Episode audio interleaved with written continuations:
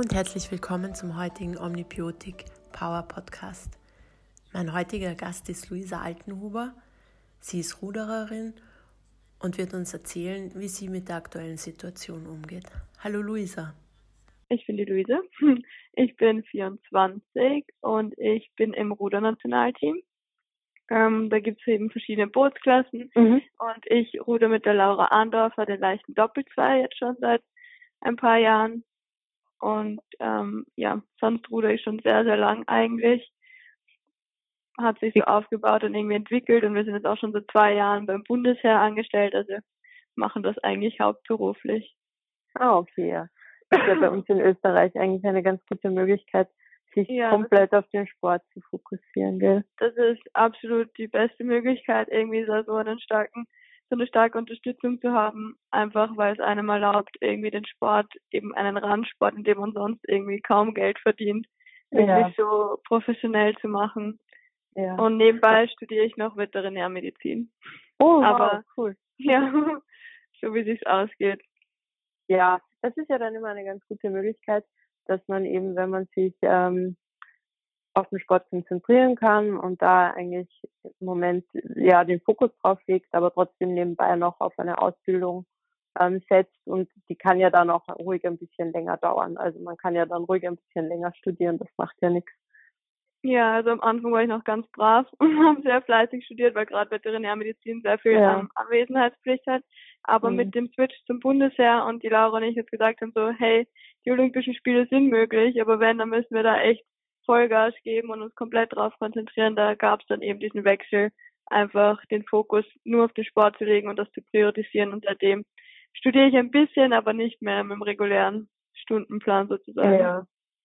Ähm, du hast es ja schon angesprochen, Olympia war eigentlich so euer, euer Ziel für heuer und auch vielleicht für, für in vier Jahren und also die Zukunft. Jetzt haben sie die Olympischen Spiele gerade aufgrund des Coronavirus abgesagt oder besser gesagt verschoben um ein Jahr. Ja, wie, wie ist das für dich? Ist das eigentlich jetzt eher ein Vorteil für euch oder schade? Wie, wie, hm. wie siehst du das jetzt aktuell? Ja, das ist eigentlich irgendwie schwierig einzuordnen. Also vor drei Wochen waren wir noch auf Trainingslager in Portugal. Ja. Da war dann schon, erst hätten wir nach Italien fahren sollen, aber der österreichische Ruderverband hat eben schon wegen Coronavirus da gehandelt und gesagt, okay, wegen Sicherheit fahrt ihr mal lieber nach Portugal. Dann waren wir in Portugal auf Trainingslager und dort hatten wir so ein gutes Trainingslager, alles ist super gelaufen. Wir hätten dann von dort aus in vier Wochen unseren ersten Weltcup gehabt mhm. und dann in sechs Wochen, glaube ich, die ähm, Olympia-Qualifikation für uns und das ist eigentlich unser Ziel gewesen seit zwei Jahren. Also es war jetzt mhm. echt schon Endspurt und voll die Konzentration dorthin.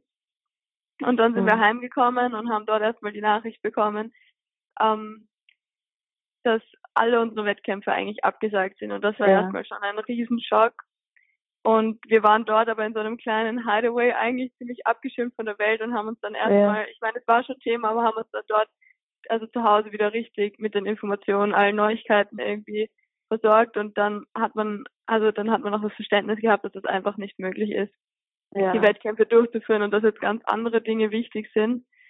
Und sozusagen das Verständnis ist da und natürlich bleiben wir zu Hause und wissen, wofür das ist und wollen Risikogruppen schützen und dass jetzt irgendwie gerade was anderes wichtig ist, aber gleichzeitig war diese Riesenenttäuschung auch da, dass ja. irgendwie unsere Ziele von heute auf morgen einfach verschwunden sind und dass wir jetzt ein bisschen im im Nichts schweben und das sind Sportler eigentlich gar nicht gewohnt, weil wenn ein Ziel abgehakt ist, gibt es meist schon das nächste.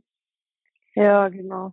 Ich glaube, das ist eigentlich im Moment auch so, hm, ich sehe das bei mir selber auch aktuell eigentlich die größte Herausforderung. Man hat normal einen geregelten Tagesablauf, es ist alles geplant, aber es gibt immer ein, ein Ziel. Also das Training verfolgt ja auch immer ein Ziel und man weiß, okay, am so und so vielten Datum XY ist der erste Wettkampf oder irgendein Vorbereitungswettkampf und so weiter.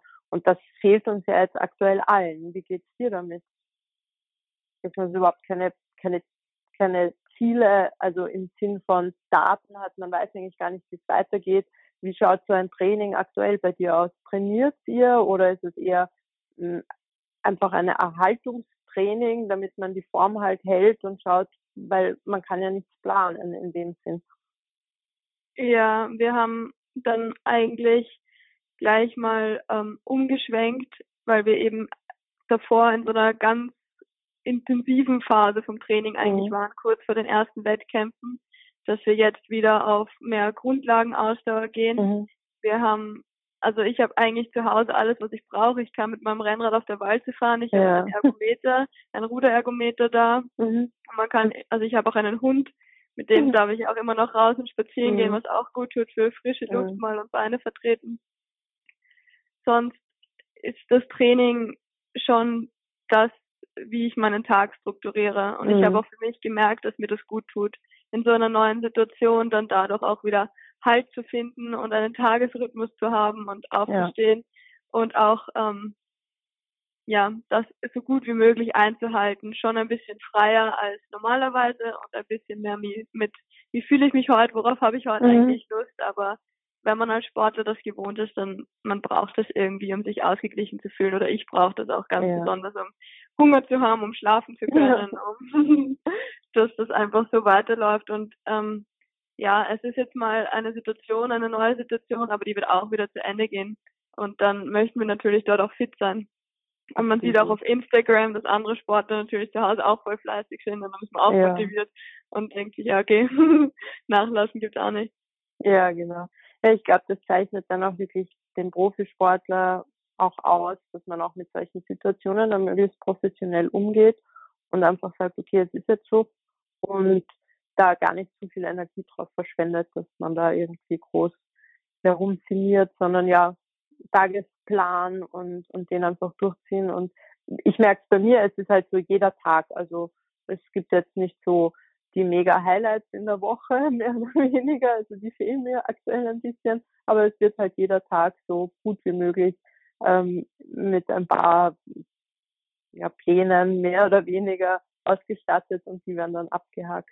Was, was ja. ändert sich aktuell bei dir so zu einem normalen Tag? Also ihr trainiert ja sicher normalerweise sehr viel zusammen, logischerweise.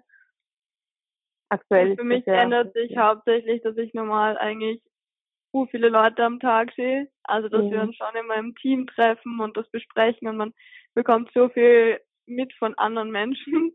Und mhm. jetzt ist es halt eben nicht so, da muss ich ein bisschen mehr auf ähm, mhm. ja, Social Media, WhatsApp Calls und so ausweichen. Mhm. Und auch sonst bin ich eben, das Leistungszentrum ist jetzt nicht gerade um die Ecke von meiner Wohnung. Das heißt eigentlich der Weg zum Training ist ähm, relativ weit oder beziehungsweise ist der Tag viel mehr getaktet, dass ich weiß, okay, jetzt muss das und das und das passieren und jetzt habe ich viel mehr Freiheit, das selber zu gestalten oder auch irgendwie ein bisschen mehr Zeit. Und die versuche ich jetzt eigentlich ins Studium zu stecken oder auch einfach mhm. mal, am Anfang war noch nicht so die Ruhe da, aber langsam kommt so ein bisschen die Ruhe, dass man auch irgendwie mal, ähm, viel, also ich lese viel mehr wieder, was eigentlich schön ist. Mhm. Und auch ja mit meiner Schwester einfach Filme schauen, Spiele spielen zum Beispiel. Und ja, der Hund freut sich sehr mit dem. da, für den habe ich jetzt sehr viel Zeit. Das, das denke ich, weil der sieht, der sieht dich wahrscheinlich normalerweise gar nicht so oft. ja, oder ja. muss auch mehr unterwegs sein und sich anpassen und jetzt. Ja. Also nimmst du den normalerweise mit, oder? Ja, genau. Dort habe ich ja, genau. eine Möglichkeit, ihn auch dort zu lassen. Ja, der ist ja, immer dabei. Ja, super. Aber ja, es ist jetzt mehr so Tag für Tag. Also sonst ja. eigentlich, ich hatte eigentlich mein ganzes Jahr schon geplant mit zehn Optionen, wie es irgendwie laufen kann. Und ähm, ja, Pandemie war keine Option, die da irgendwie dabei war. Nö, ich glaube, daran hat keiner wirklich gedacht. Ja, genau. Und jetzt ja. ist es eher eben so Tag für Tag schauen, was mache ich nächste Stunde und nicht, was mache ich eigentlich in vier Wochen, wo bin ich dann ja. und ja. Ja, genau. Was, was sind so für dich ähm, Dinge, die du vermehrt beachtest? Also oder oder ich meine, das Thema Immunsystem ist natürlich, ich glaube, da denkt jeder dran. Als Sportler ist man da sowieso immer ähm, sehr sehr achtsam und versucht sich ähm, dazu bemühen, alles richtig zu machen. Ist das aktuell mehr Thema oder machst du dir mehr Gedanken drum oder hast du da irgendwas verändert? Was sind da so deine deine Gedanken aktuell dazu? Es hat sich ähm, nicht so viel verändert, was eben, was du schon angesprochen hast, dass man als Sportler sowieso das mit Händewaschen und Hygiene und schaut, mhm. dass man irgendwie, ich weiß nicht, vielleicht ein bisschen Zink nimmt oder genau. ähm, viel schläft und so auf sein Immunsystem achtet. Das ist als Sportler irgendwie Teil des Jobs, weil man kann nur Leistung bringen, wenn man wirklich gesund ist. Also insofern mhm. ist das schon auch immer wichtig. Und ähm, auch die Ernährung ist gerade auch bei uns ein Riesenthema, weil wir im leichten Doppelzweier sind, das heißt auch ein Durchschnittsgewicht von 57 Kilo haben müssen bei einem Wettkampf. Okay. Und da muss man halt sozusagen sich immer schon sehr, sehr gesund ernähren. Und ähm, jetzt kommt es eher mal dazu, dass man vielleicht auch ein bisschen ähm, das entspannter sieht, aber doch auch einfach eine gesunde Ernährung beibehält. Ja, ja auf jeden Fall. Und hm. ja. Vielleicht glaub, magst du uns noch ganz kurz so erzählen, wie das im, im Rudern, ähm, ich glaube, wir kennen alle so, wir haben alle ungefähr eine Vorstellung, aber was sind so eure Distanzen? Wie, wie schaut da so ein normales Training aus? Ihr trainiert wahrscheinlich sehr viel ähm, im Winter für, oder das ist nur eine Annahme von mir, so Grundlagen Ausdauer und dann aber schon noch sehr viel hochintensiv. Vielleicht genau, so ist es eigentlich sehr gut schon mal eingeleitet.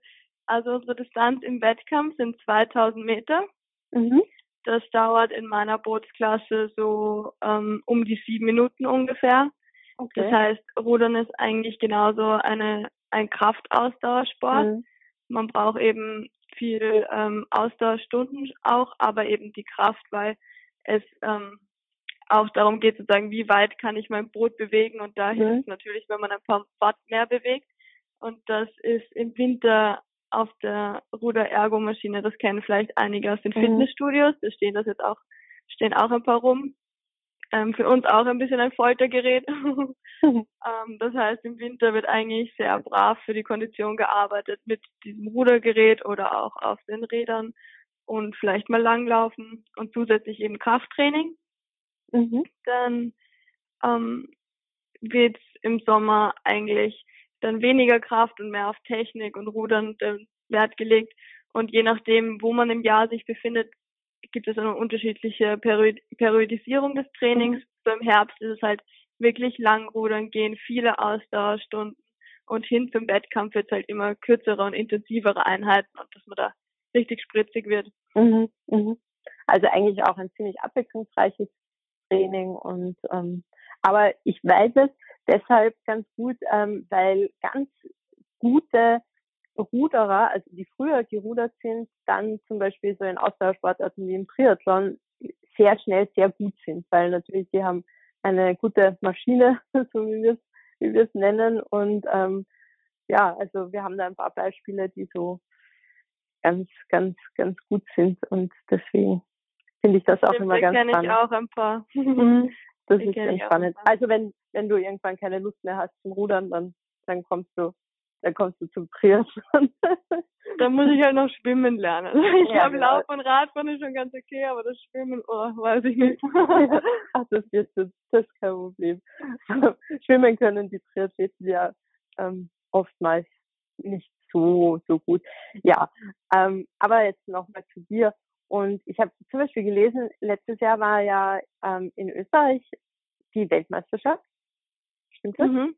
Ja, genau. genau. Und da, hat, da hast du ja davor einen Radunfall gehabt, gell? Also, ja, letztes äh, Jahr, ich dachte eigentlich letztes Jahr ist schon mein Unglücksjahr. also da haben wir auch eine super Entwicklung eigentlich gemacht, sind bei der Europameisterschaft Achter geworden, haben uns wirklich gefreut, haben gedacht, so, okay, cool, so eine Entwicklung und jetzt noch Heim-WM dieses Jahr. Ja. Ähm, richtig toll. Und dann bin ich fünf Wochen ähm, vor der Weltmeisterschaft ganz normal mit dem Rad nach Hause gefahren, und wurde von einem Auto angefahren. Man muss halt sagen, ich habe riesen Glück gehabt, dass ich mhm. mir sozusagen nur den Arm gebrochen habe. Aber das ist ja auch ungefähr das Schlimmste, ja, was einem passieren kann vor einer Heim-WM.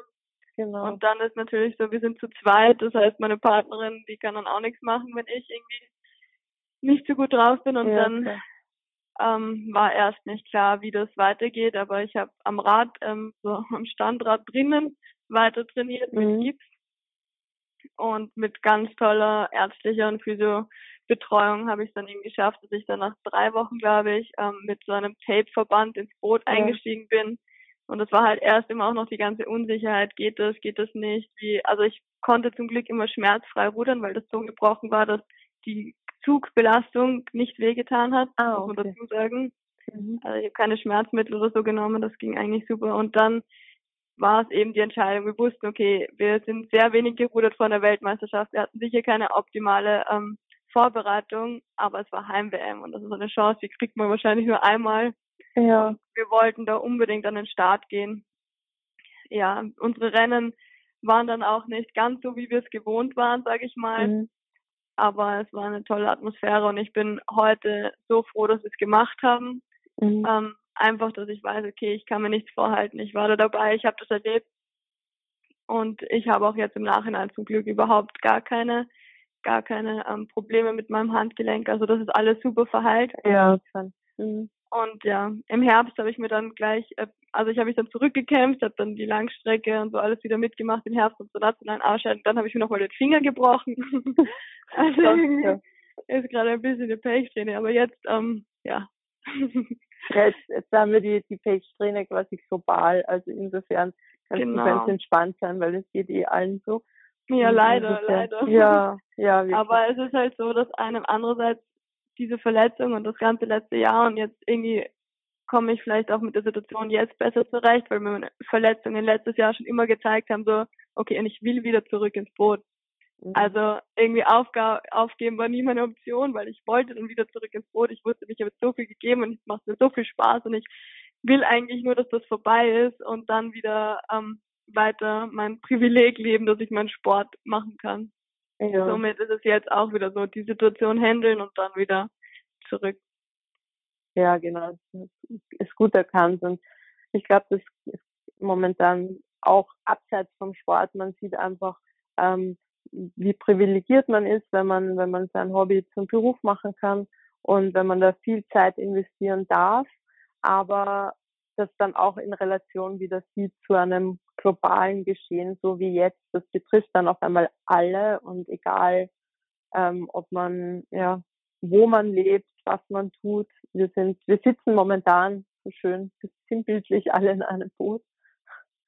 Ja, extrem. Man sieht auch einfach, dass, ich weiß nicht, vor drei Wochen war eben der eine Wettkampf noch das Allerwichtigste und es ist andererseits relativiert auch sehr viel, dass es ja. nicht wichtig ist, sondern es ist eben nur dieses dieses Privileg und diesen Spaß, den man dabei haben kann. Vielleicht ist das dann auch für viele ähm, in Zukunft auch wieder einfach, man, man kann die Dinge vielleicht wieder besser einordnen und es ist auch vieles wertvoller, weil man einfach weiß, hoppala, es kann ganz anders sein, weil das sind wir ja in unserer Generation jetzt immer, immer alles sicher und, und kein, keine wirklichen massiven Bedrohungen gar nicht gewohnt ich habe da irgendwie nie drüber nachgedacht, dass sowas mal passieren könnte und jetzt ging es so schnell, oder? Weiß ich. Absolut. Ich mache mir auch all diese Gedanken. Ja. Ja. Auch. Aber ist ja ist ja gut, wenn man wenn man sich diese Gedanken machen macht und und da auch dann ein, ein Stück weit dankbar ist. Und Gott sei Dank sind wir alle gesund. Also ich hoffe, du hast auch in deinem Umfeld keine, keine Fälle. Und insofern kann man dann auch sagen, okay, wir tun das Beste aktuell. Genau. Hm. ja, dann danke ich dir mal recht herzlich für das Gespräch und ähm, werde noch schauen, dass ich die, die Laura erwische ähm, in den nächsten Tagen und das dann vielleicht irgendwie zusammen zusammen ähm, basteln, dass das ja dass die Leute auch dann den Connect zu euch beiden haben. Ja, das wäre cool, weil wir gehören da schon irgendwie zusammen. Also genau, wenn man eben. so eng zusammenarbeitet tagtäglich, das ist doch schon ein Team. Ja, herzlichen Dank fürs Zuhören und ich hoffe, ihr seid auch beim nächsten Omnibiotic Power Podcast dabei. Alles Liebe.